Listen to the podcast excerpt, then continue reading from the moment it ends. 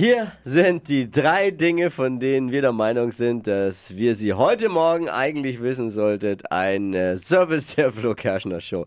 Jetzt geht's los. Hier sind die Themen. Mit was Kleinem zum Wachlachen ist nämlich rausgekommen, dass die Generation Z, die Gen Z, also das, äh, die Jüngeren, Ja. bei der Berufswahl vor allem aufs Geld schauen.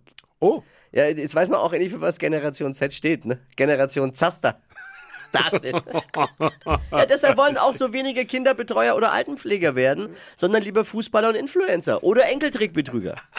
Energietechnisch. Wir können uns alle jetzt mal beruhigen. Energietechnisch sind wir auf den Winter bestens vorbereitet. Wie der Europäische Gasspeicherverband gestern gemessen hat, sind die deutschen Gasspeicher zu 100,03 Prozent gefüllt. Das ist ja super. 100,03 Prozent. Das klingt jetzt erstmal nach einem Wahlergebnis von Putin.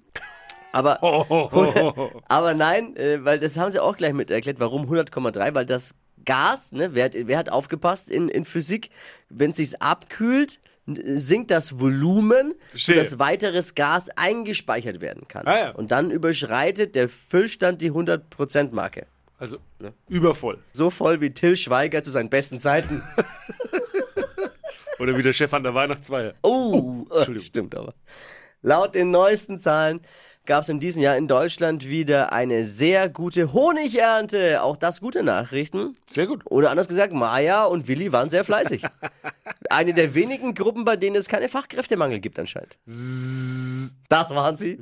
Die drei Dinge, von denen wir der Meinung sind, dass ihr sie heute Morgen eigentlich wissen solltet. Ein Service der Flo Kerschner Show. Ready für eine neue Woche? Let's go!